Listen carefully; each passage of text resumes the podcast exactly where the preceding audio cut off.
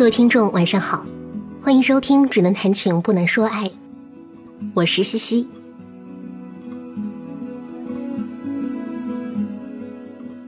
今天要给大家分享一篇文章，标题叫做《后来我们都学会了退而求其次》，作者是大将军郭。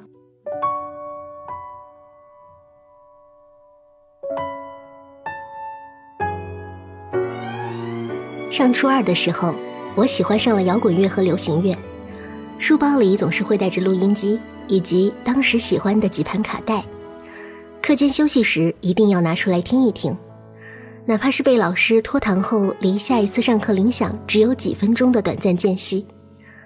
同样喜欢听歌的同学会交换着卡带听，毕竟谁都没有充裕的零花钱全部砸在玩音乐上。后来。班上忽然有个女生带来了一个新鲜玩意儿，同样是听歌，我们使的是鼓囊囊的笨钟录音机，有半块砖那么大，毫无时尚感可言。而她的耳机线延伸下去，连接的是一个又薄又轻巧的扁盒子，一个小巧的按钮按下去，这个扁盒子会不紧不慢、优雅地弹开，里面是圆盘形状还在旋转的一个神秘片片。女同学说：“这是 CD 唱机，音质特别好，不信你听。”大家都想上去听一耳朵，毕竟我们都还没见过这么酷炫的音匣子。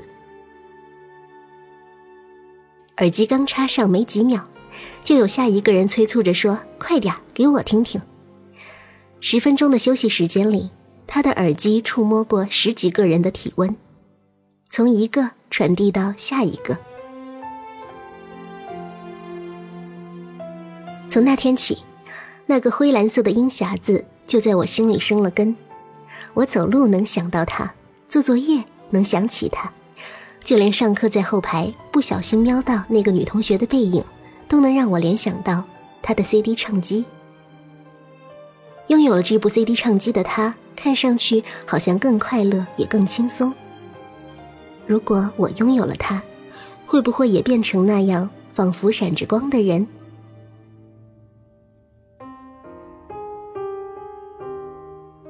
那个学期，班里陆续有同学买了 CD 机带到学校。虽然都是薄薄的、扁扁的样子，但形状和材质依然有不小的差异。有的是由可以反光的金属制成的，有的是看上去更温和、更有质感的磨砂喷漆，有的是银蓝色，有的是黑色，还有俏皮可爱的粉色。听说不光是造型有差异。就连功能和音质上也有区别，当然也只是听说，因为我还在用着我厚重的录音机，除了偶尔试听同学的 CD 机，它跟我累积的亲近时间不超过课间休息的十分钟。那一学期，我头一次跟父母表态，我一定会努力学习，一定会提升名次，就因为爸妈问。考好了有奖励，你想要什么？这还用说吗？一定是 CD 机。记忆中，那是我头一次在我的人生中如此明确我想要的东西，并愿意为之奋斗。我怯怯地提出了这个要求，心里惴惴不安，因为 CD 唱机在当时的年代的确造价不菲，两千块钱真的不是一个小数目。我没想到父母真的答应了。喜出望外的我，也并不想投机取巧。我跟爸妈拍着胸脯说：“期末考试我一定会考入年级前五十。”当时还不是学霸的我，成绩一般在年级九十名之后。但因为一个 CD 唱机，我决定使出一身蛮劲儿，也要踩过四十多个人的脑袋，挤进前五十名的席位。那是我在学海苦读里最努力的几个月，就差头悬梁锥刺股了。好像每做对一道题，都离我的 CD 唱机近了一点。我也从未那样摩拳擦掌，期待过考试赶快到来，即便不是大展拳脚的机会，至少能早点揭晓答案。我的梦想到底能不能成为现实？好多的人生第一次都发生在那个夏天，包括人生第一次心理上的失重感。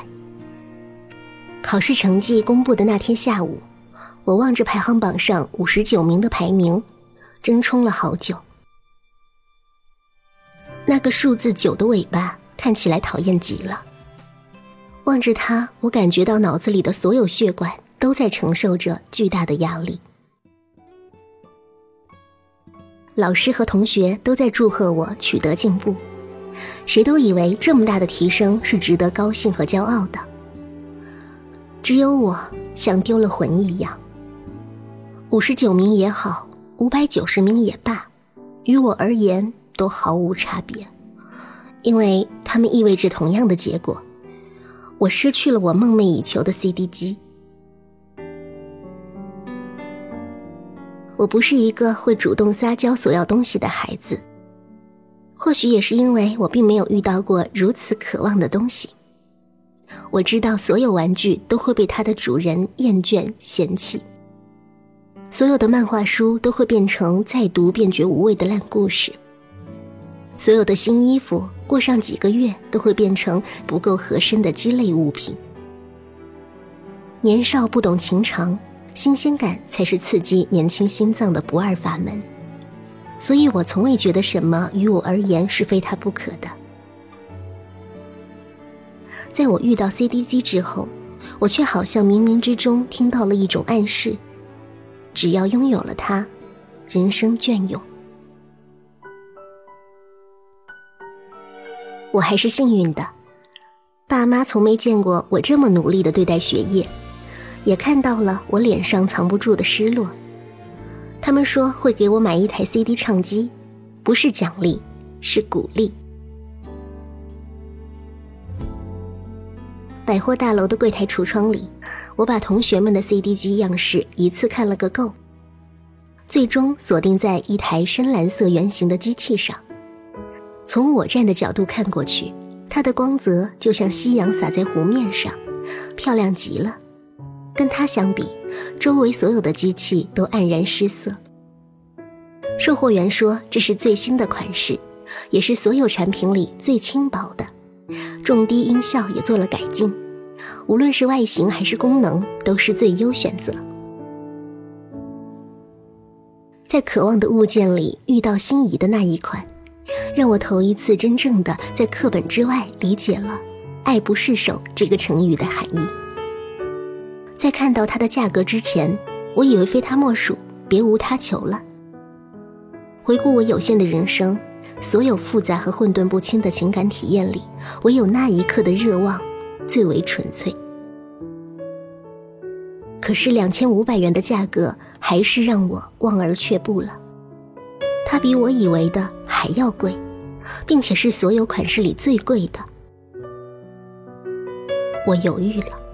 我本就没有理直气壮的充分理由得到一台 CD 唱机，即便得到了，也不是一种奖励，它只是一种饱含着期望的鼓励，而鼓励的代价不应该是如此昂贵的。我想到它不菲的价格、父母的辛苦、生活的艰难以及不争气的成绩排行榜，最终还是放下了它。选择了另一个看上去差不多，却并不是我最想要的那款。我知道，只要我开口确定我想要那款最贵的，父母肯定会买给我。可我还是假装并不很喜欢的样子，选择了其他，仅仅是因为我觉得我不配拥有那台最贵最好的。我纵然已经使出了浑身解数，但仍然没有达到约定好的要求，所以再多的努力都不值得最想要的 CD 唱机。能得到奖励已是父母的宠爱和命运的恩赐，而我又何德何能再去奢望得到最想要的东西？那时的我还不会总结人生，也并没觉得我在苛求十二岁的自己一件多么难的事情。只是在捧着那块冰凉金属的时候，觉得羞愧和怯懦，本能的把它递回售货员的手里。后来我看麦兜，其中有一段独白，害得我大哭。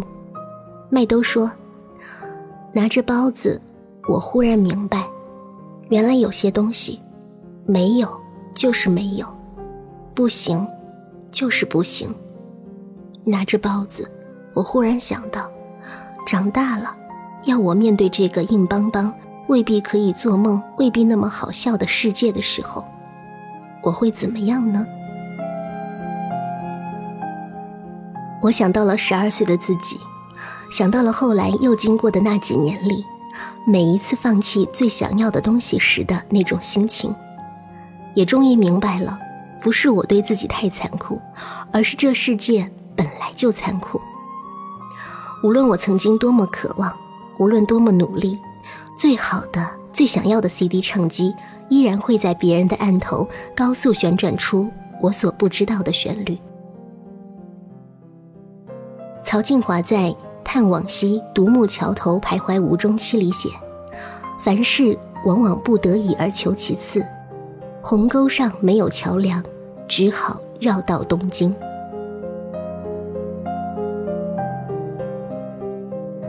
十二岁的我，知道自己不配得到最好的 CD 机，只能选择了另一个。在我还不知道什么叫做退而求其次的时候，已经明白。这世间有些东西是求而不得，要么执着到底，要么就学会退而求其次。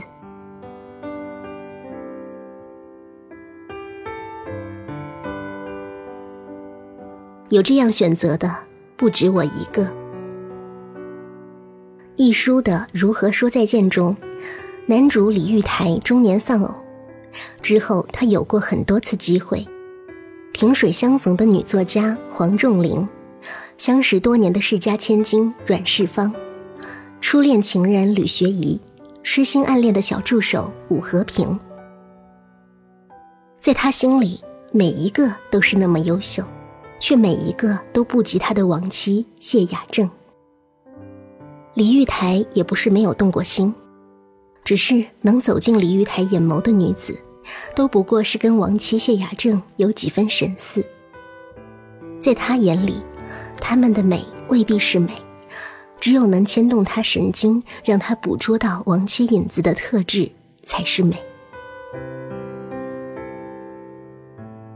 女儿李纪元看见爸爸又婉拒了追求者武和平，问爸爸：“这个女人要什么？”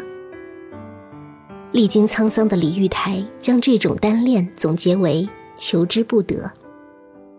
他以为女儿不会懂得这个词的意思，谁知道，李纪元却说：将来他若遇到相似的烦恼，他会退而求其次。因为去世的妈妈曾经教过他，别处一样有可爱的人、好玩的事，不必老守在一处不开心。年纪尚轻的小女孩虽未懂得男女之事，却也将这道理参透个明白。失去了便是失去了，未得到就是未得到，何必纠缠过往？她虽在最需要关爱的年龄失去了至亲，但是她不哭，因为哭不回来亡魂，却只能阻碍她前进的脚步。他还能选择去看看外面的世界很精彩，有新的伙伴。有爱他、宠他的姑姑，不如就让时光淡去伤痛，接受新的生活，哪怕是谁都比不上他的妈妈。比李玉台先看开的是他的追求者武和平。舞女最初暗恋李玉台，信誓旦旦地说要一直等下去。起初李玉台婉拒。说让他一边等一边去接纳其他的机会。后来机会出现了，武和平遇到了司徒医生，无论从外形还是从内涵，甚至从事业上都不逊色于李玉台。舞女义无反顾地丢下李玉台这个求之不得，去追求自己的退而求其次。曾经的痴心也算没有白费，终究浇灌了另一场感情。最后的最后，他留红颜知己郭桑林在侧，常伴左右。我说不清，他是已看破羁绊，豁然开朗，成为智者，亦或是忽然茅塞顿开，选择了今朝有酒今朝醉，开阔接受命运安排。只是想起，曾经狂热追求李玉台的武和平问他，如何才能让你快乐？李玉台的回答始终是，让雅正回来。周杰伦曾说：“没有方文山，他的歌不会这么成功。”其实，不仅方文山成就了周杰伦，周杰伦也同样成就了方文山。在成为一个作词人之前，他曾经只是一个送外卖的临时工。此前，他还做过防盗器材的推销员，送过报纸，做过中介，安装管线工。做这些底层工作的他，也有着伟大的梦想。他在台北苦苦打拼，就是为了能够成为一名电影编剧，最终成为一名优秀的电影导演。但当时台湾地区的电影整体滑坡，让他望而却步，只好退而求其次，拼命创作歌词，企图以这样的方式迂回进入电影圈。他没有想到。他始终还是没能圆梦，却在词作人这条路上攀登了高峰。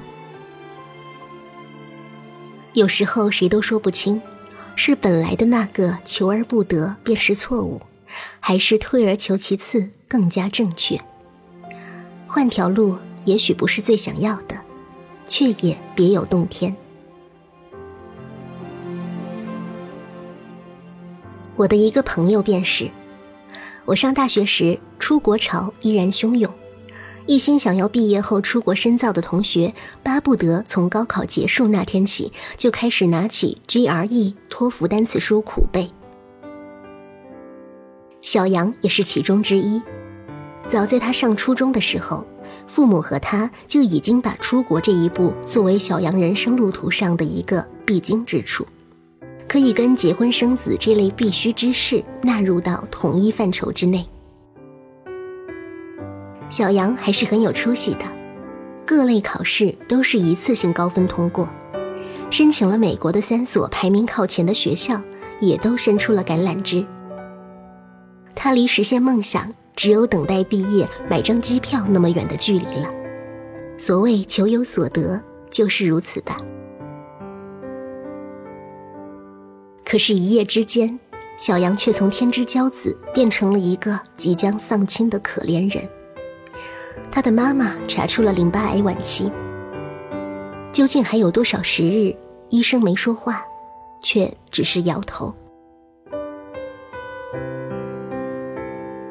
家里所有的积蓄都用来支付小杨妈妈的化疗费用，也包括小杨的机票钱。他决定不走了，留下来。哪怕妈妈再多活一天，他也觉得值得。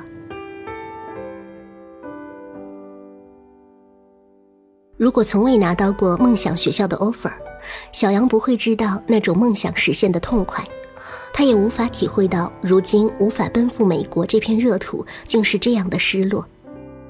求而不得的苦，也无法等量奇观。他已经抚摸过希望之鸟的羽毛，便再也忘不掉它的丝滑触感。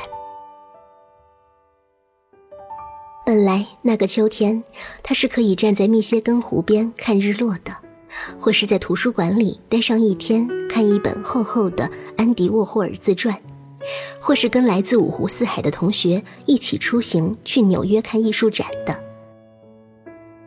而现在，他只能在每个稍有空闲的时刻，来到医院，静静守候在母亲身边，忘掉他曾有的出国艺术梦想。生活总是要 move on 的。小杨在新东方做了一名 GRE 辅导老师。他说，母亲的状况尚属稳定，自己先找个工作谋生，就算只能永远当一名老师也没什么。至少他守住了母亲最后的时光，至少他能帮助更多的人实现出国的梦想。退而求其次，也并非没有可能化腐朽为神奇。还有一种退而求其次，是为了成全他人。去年参加了一位同学的婚礼，她叫小莫，是我高中时代的女同学中倒数第二个嫁人的，最后一名是我。我曾经跟他酒后互相调侃，谁能抢倒数第二的席位？当时我们一致认为会是我，毕竟小莫从大学二年级开始就一直没谈恋爱。他的再前一次非典型恋爱也只能叫暧昧，对象也是我们的高中同学，叫大雷。大雷、小莫还有林雪，是高中时代最要好的一个三角组合。因为家住的近，又在同一个班儿，他们三个几乎形影不离。最开始是小莫和林雪两个文静的女生一起玩，大磊加入后，这三个人都开始变得疯疯癫癫。总之，两个女孩都变得比之前更快乐了。八零后的高中时代，最重要的任务就是高考，在这个目标面前，所有的感情都可以被压抑。虽然我们偶尔也会开玩笑说大磊艳福不浅，一起交了两个女朋友，但其实他们扑朔迷离的感情纠葛，我们外人并没有看得很清楚。直到大二的时候，他们之间的关系才水落石出。小莫和林雪都对大雷有好感，大雷也含糊不清的对两个人都有不同的偏爱。他喜欢小莫的文静、细心和温柔，又欣赏林雪的大方和善解人意，所以迟迟犹豫不决。三角关系固然稳定，却无法持久。大雷总要有一个选择，要不然迟早他会将两颗心都伤害。心思细腻的小莫其实也早就感觉到有些情愫在他们三个之间慢慢滋生。可是最开始，他以为只有自己喜欢大雷，若不然，那么矜持的他也不会在高中时就主动靠近大雷，让他加入到他和林雪之间。他们三个从同学发展成挚友，如今却走到了爱情和友情的分岔路口。小莫知道林雪也慢慢喜欢上了大磊，虽然林雪不说，但是他看大磊的眼神里也早已不复如初的单纯。所有的剧情转折之前，都有着我们以为的理所当然和天经地义。小莫也以为他和大磊就应该算是青梅竹马的一对儿，所以他对追求者的告白从来都是拒绝的干脆。高中时是为了学业，上大学之后，他清楚的明白，他只是在等大磊一个选择。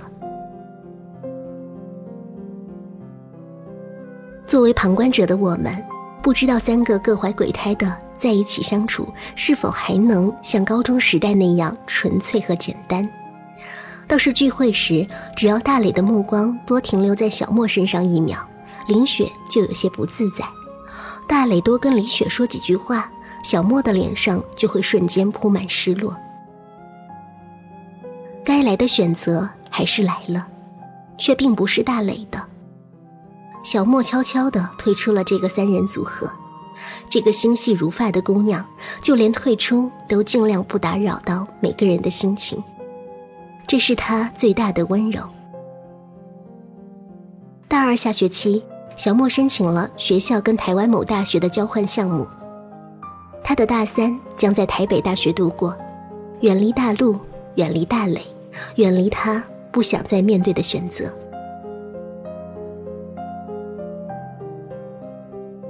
小莫去台湾几个月后，大磊便跟林雪出双入对了。被选择的人总是幸福的，不用承担选择的压力，也不用担心伤害到别人。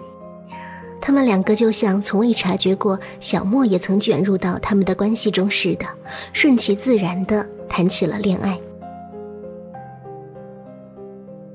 再后来，小莫回来了。他们三个有时还会在一起，只是小莫清楚，他最早滋生的那份情动，早就被他自己扼杀了。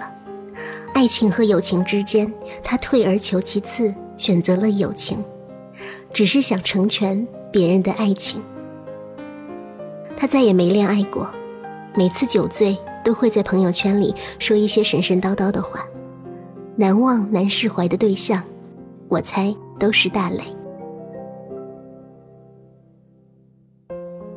没人知道大磊究竟最爱的是谁。他后来也跟林雪分手，渐渐远离了高中同学的各种聚会。林雪也嫁到了外地。如果小莫早知道是这样的结局，他是否后悔过曾经的选择？他会不会希望重来一次？哪怕失去友情，也要赌上一把，等到大磊的决定。总之，小莫还是先我好几步嫁人了。红毯上，他看向新郎的眼神，跟当年看向大磊的有那么一点相同。那里面有希冀，有爱意，但那目光中也有时过境迁的不同。除了少女时代的青涩，还多了一份成熟和笃定。我想，那一刻我找到了答案。就算当初是退而求其次。他也一定做出了当时他能做的最好的选择。他没有愧对年少的情谊，他把它视作比爱情更神圣的礼遇。上次回家，我翻箱倒柜找到了我的 CD 机。这么多年，每次我想起 CD 机这件东西，脑海里翻腾的永远是那个我曾短暂的碰触过。又不得不放弃它的那一款。可是那一天，我仔细端详了边角有些磨白、底部有些划痕的 CD 机，才发现，我好像并未曾给它应有的喜爱和尊重。我好像总是忘记，是他陪我度过了我的青春时代。我按下播放键，朴树咿咿呀呀地唱着，有些故事还没讲完。那就算了吧，那些心情在岁月中已经难辨真假。如今这里荒草丛生，没有了鲜花，好在曾经拥有了你们的春秋和冬夏。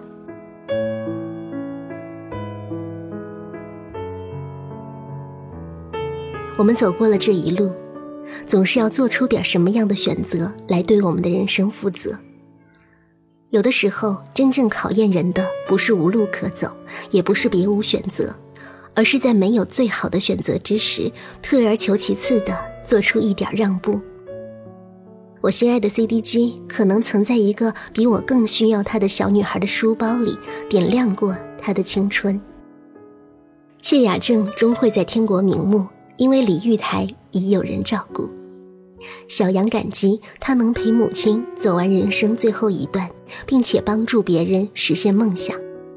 小莫已情有归处，并且从未悔恨他曾优雅的成全友情。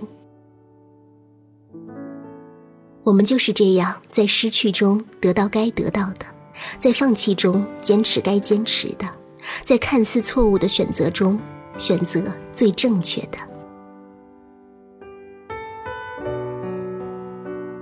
有人说，一切都是最好的安排，所有发生的事都发生在正确的时刻。就算这不是最好的安排，我也依然愿意相信，所有的殚精竭虑总会换来一场梦寐以求。所有的从前所选，都将指引着我们更接近最好的当下。也总有那么一刻。